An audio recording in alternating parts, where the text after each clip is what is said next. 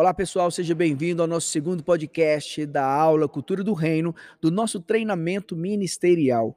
Hoje nós queremos dar continuidade falando um pouco mais sobre a cultura do reino, abordando as quatro últimas bem-aventuranças de Mateus 5. E eu quero começar por, pelo versículo 7. Abre aspas, diz assim: Bem-aventurados os misericordiosos, porque alcançarão misericórdia. Amados, receber misericórdia é essencial para a nossa felicidade e grandeza. Ser misericordioso não significa que nós devemos ser benevolentes com o pecado do outro, mas porque o Senhor foi misericordioso conosco, nós também devemos ser misericordiosos, misericordiosos com outras pessoas. A palavra nos ensina que o Senhor foi misericordioso para que nós também o temamos, não é? Porque em Salmos 130, versículo, verso 4 diz: Contudo em ti, ó Senhor, está o perdão, pelo que és reverenciado, ou seja, temido. Então, em, no Senhor está o perdão. Para quê? Para que nós o reverenciemos. Não é? Existem várias maneiras de nós expressarmos a nossa misericórdia. Nós somos chamados, amados, para ser sensíveis, misericordiosos para com aqueles que nos maltratam e reclamam contra nós, para aqueles que nos perturbam, para aqueles que têm menos compromissos com Deus do que muitas vezes nós achamos que nós temos, para aqueles que cometem pecados, para aqueles que tropeçam, para aqueles que cometem escândalos, especialmente para aqueles que sofrem e têm necessidade devido à pobreza, doença, opressão, perseguição e outras provações. Nós precisamos exercer misericórdia. Bem-aventurados são aqueles que são misericordiosos. É por isso que o, o hoje a, a, questão da assistência social, seja em uma instituição religiosa ou fora dela, é essencial, porque muitas pessoas vivem no nível de pobreza extrema, vivem no nível de pobreza não apenas material, mas espiritual também, até mesmo emocional. E nós devemos exercer misericórdia com essas pessoas. Na medida que o Senhor nos alcançou, na medida que nós crescemos, avançamos e nos tornamos melhores pessoas, versões melhores do que nós, nós éramos antes de nos convertermos, há uma necessidade premente de que eu e você também exerça essa misericórdia com outras pessoas. Nós, como cristãos, nós devemos ajudar essas pessoas a se sentirem aceitas, valorizadas, tanto por Deus ou como pelo o seu povo. Em Colossenses, capítulo 3, versículo 12 e 13 diz assim: Assim como o povo escolhido de Deus, santo e amado, revestivos de um coração pleno de compaixão, bondade, humildade, mansidão e paciência. Zelai uns pelos outros e perdoai-vos mutuamente. Caso alguém tenha algum protesto contra o outro, assim o Senhor vos perdoou. Assim também procedei. É o que o Senhor está dizendo para nós. Nós devemos ter um coração de compaixão, de bondade, de humildade, mansidão e paciência. Assim como o Senhor agiu conosco, nós devemos agir assim com as pessoas também.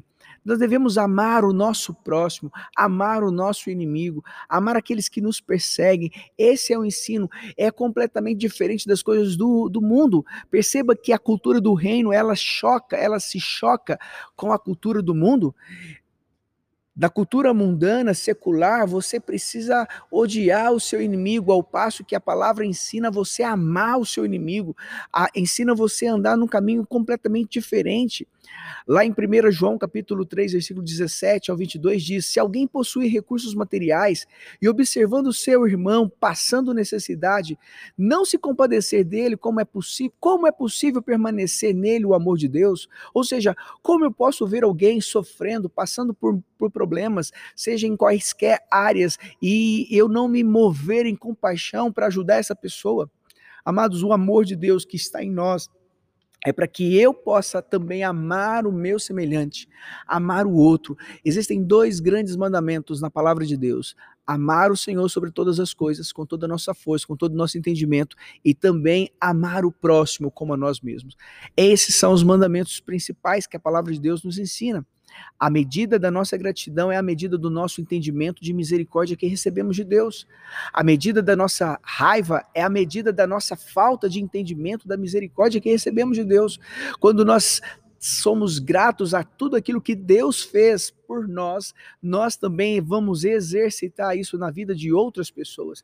Mas na medida que eu sou ingrato, que eu não tenho contentamento, é claro que também não vou expressar a, a ajuda, a misericórdia na vida das pessoas. O Senhor ele tem prazer em nos mostrar misericórdia. Deus é misericordioso. A Bíblia diz que as misericórdias do Senhor se renovam nas nossas vidas todos os dias todos os dias. Quanto mais misericordiosos formos, mais receberemos misericórdia. É a lei da semeadura. Se plantarmos amor, colheremos amor. Se plantarmos compreensão, seremos compreendidos. Se plantarmos misericórdia, colheremos misericórdia. É bem-aventurado os que são misericordiosos, como diz o, o, o verso 7, bem-aventurados bem-aventurados misericordiosos, porque alcançarão também misericórdia. O, o próximo, a próxima bem-aventurança está no versículo 8: Bem-aventurados limpos de coração, porque verão a Deus. Preste muita atenção nisso. Os limpos de coração são os íntegros, os livres da tirania de um eu dividido, os livres da tirania, da escravidão do pecado. Bem-aventurados que são puros de coração. Em 1 João, capítulo 1, versículo 5 diz: Deus é luz e não há nele trevas nenhuma. Se Deus é luz, se eu estou em Deus, se eu estou em Cristo, não há que ter em mim trevas. Eu preciso ter um coração puro, um coração que resiste à concupiscência da carne. Porque você sabe que a carne luta contra o espírito de uma forma muito feroz. Em 1 Pedro 2, 1, 2,11 diz, abre aspas, amados, exorto-vos como a peregrinos e estrangeiros a vos absterdes, ou seja, a deixar, se afastar das paixões da carne que batalham contra a alma. É necessário que eu e você também nos afastemos das coisas que nos afastam de Deus, das coisas da carne.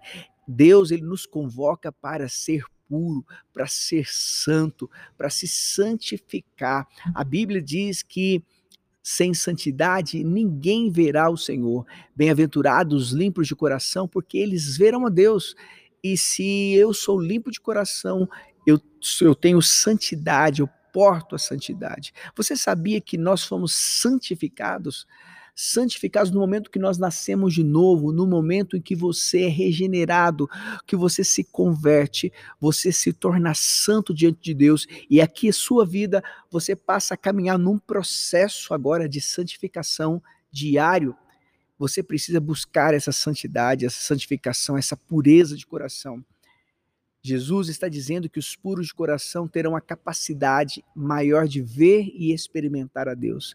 Sem essa pureza de coração, sem santidade, ninguém verá o Senhor, como está escrito em Hebreus capítulo 12, versículo 14. A penúltima bem-aventurança diz: Bem-aventurados os pacificadores, porque serão chamados filhos de Deus. Ah, amados, preste atenção nisso. Bem-aventurados os pacificadores, porque serão chamados filhos de Deus. O que é ser um pacificador? Jesus, ele nos convida a se abster, a se afastar das brigas, das contendas e a trabalhar no sentido contrário, a trabalhar na reconciliação, na reparação dos relacionamentos. Os pacificadores são os que estão em paz com Deus. O Senhor é o autor da paz e apreciador da concórdia, da concordância. Amém? Os pacificadores se mostram verdadeiramente serem filhos de Deus, porque se esforçam para aproveitar qualquer oportunidade de reconciliar aqueles que estão em desavença. Nós devemos nos afastar, a nos recusar a ter um espírito argumentativo e contencioso ou uma força ou qualquer outra coisa que nos impede de sermos pacificadores. Em Romanos, capítulo 12, versículo 18, diz, abre aspas, empreendei todos os esforços para viver em paz com todos. Isso é muito poderoso, amados. Fecha aspas. Empreendei todos os esforços para viver em paz com todos. Segundo o Salomão, a arrogância só produz contendas mas a sabedoria está com aqueles que buscam conselho. Provérbios 13, verso 10. Os pacificadores parecerão para muitos com Deus, ou seja, eles são filhos de Deus. Preste atenção.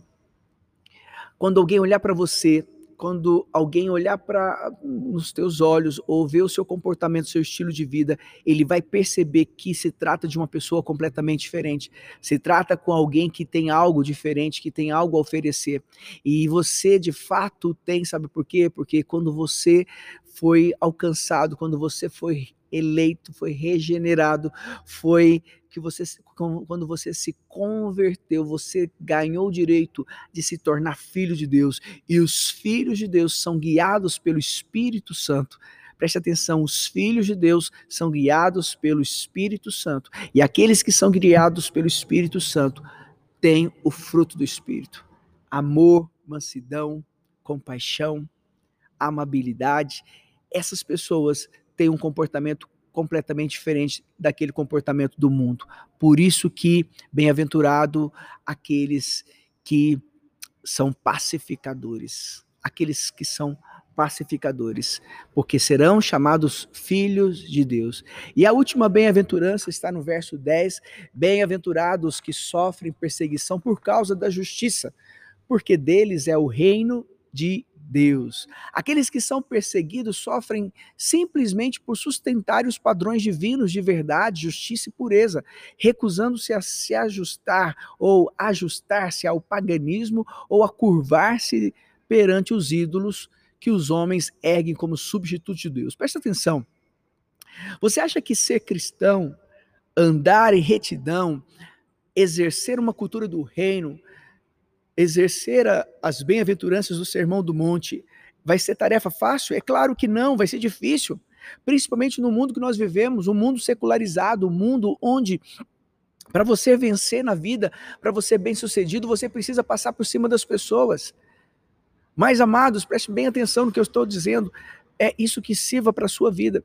Nós precisamos compreender que nós não somos desta deste mundo. Nós não somos deste mundo, nós não pertencemos a este mundo, nós temos uma pátria, nossa pátria é celestial, os nossos tesouros estão nos céus, mas Deus permite que nós andemos aqui por um tempo, um determinado tempo, até que se cumpra a vontade dele nas nossas vidas, o propósito dele nas nossas vidas. Então, quando Deus te coloca em um lugar em uma empresa, uma faculdade ou qualquer outro lugar, ali você vai ser luz, você vai ser sal, você vai ser ali um canal de transformação, você vai ser um reator ali para gerar vida na vida das pessoas através do evangelho, através da palavra de Deus, através daquilo que Deus colocou no seu coração como missão, como propósito. Isso não significa que você não será perseguido, pelo contrário, a Bíblia diz que nós seremos perseguidos, mas bem-aventurados que são perseguidos. Bem-aventurados que são perseguidos por causa da justiça, porque deles é o reino dos céus. Eu quero continuar sendo perseguido. Eu fui perseguido durante um certo tempo na faculdade, como professor, como coordenador de curso, só por exercer a minha fé. Certa vez me perguntaram: ah, a sua fé, a sua religião te impede de exercer a função de coordenador? Eu disse: desde que a coordenação não vá contra os princípios que eu creio.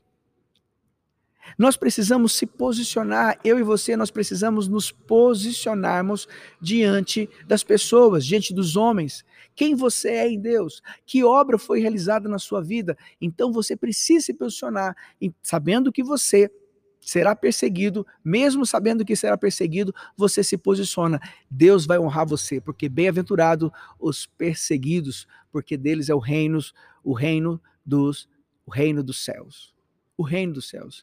Deus ele tem levantado uma geração de homens e mulheres para fazer a diferença. Você está disposto a viver essa cultura do reino? Você está disposto a viver as leis do reino? Aprofunde um pouco mais no Sermão do Monte, estude mais, pesquise mais, leia mais sobre isso.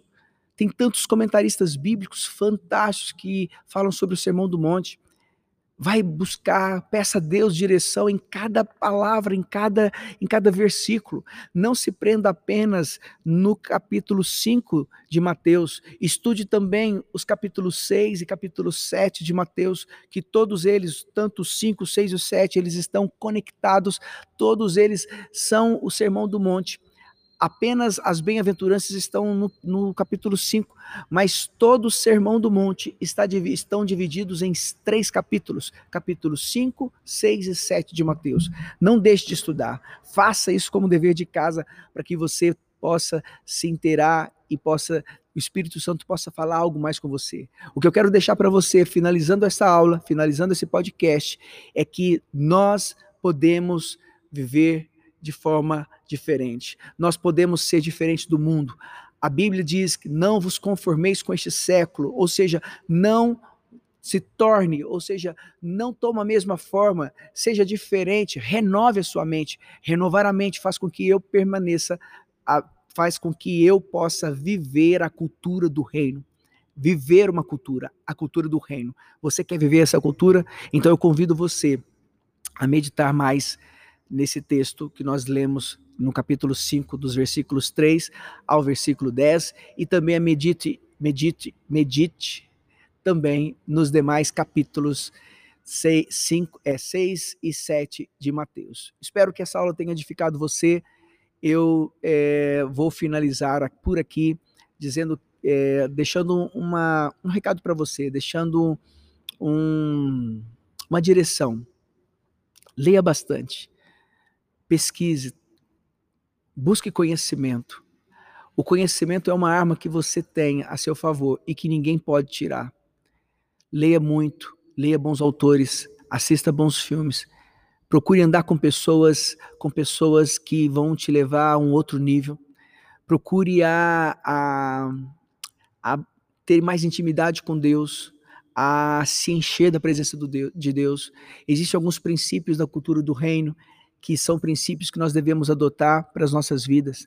Uma, um princípio de oração, princípio de, de leitura e meditação da palavra, princípio de jejum, princípio de perdão, princípio, princípio de liberação de perdão. São princípios que você precisa aprender e aplicar na sua vida, no seu dia a dia, porque estes são os princípios do reino que você precisa aprender e aplicar. Que Deus possa abençoar a sua vida, a sua casa, a sua família e o seu ministério. Eu espero encontrar você aqui em outros podcasts para nós tratarmos de outros assuntos que também será, serão bênçãos para as nossas vidas. Que Deus possa abençoar você poderosamente.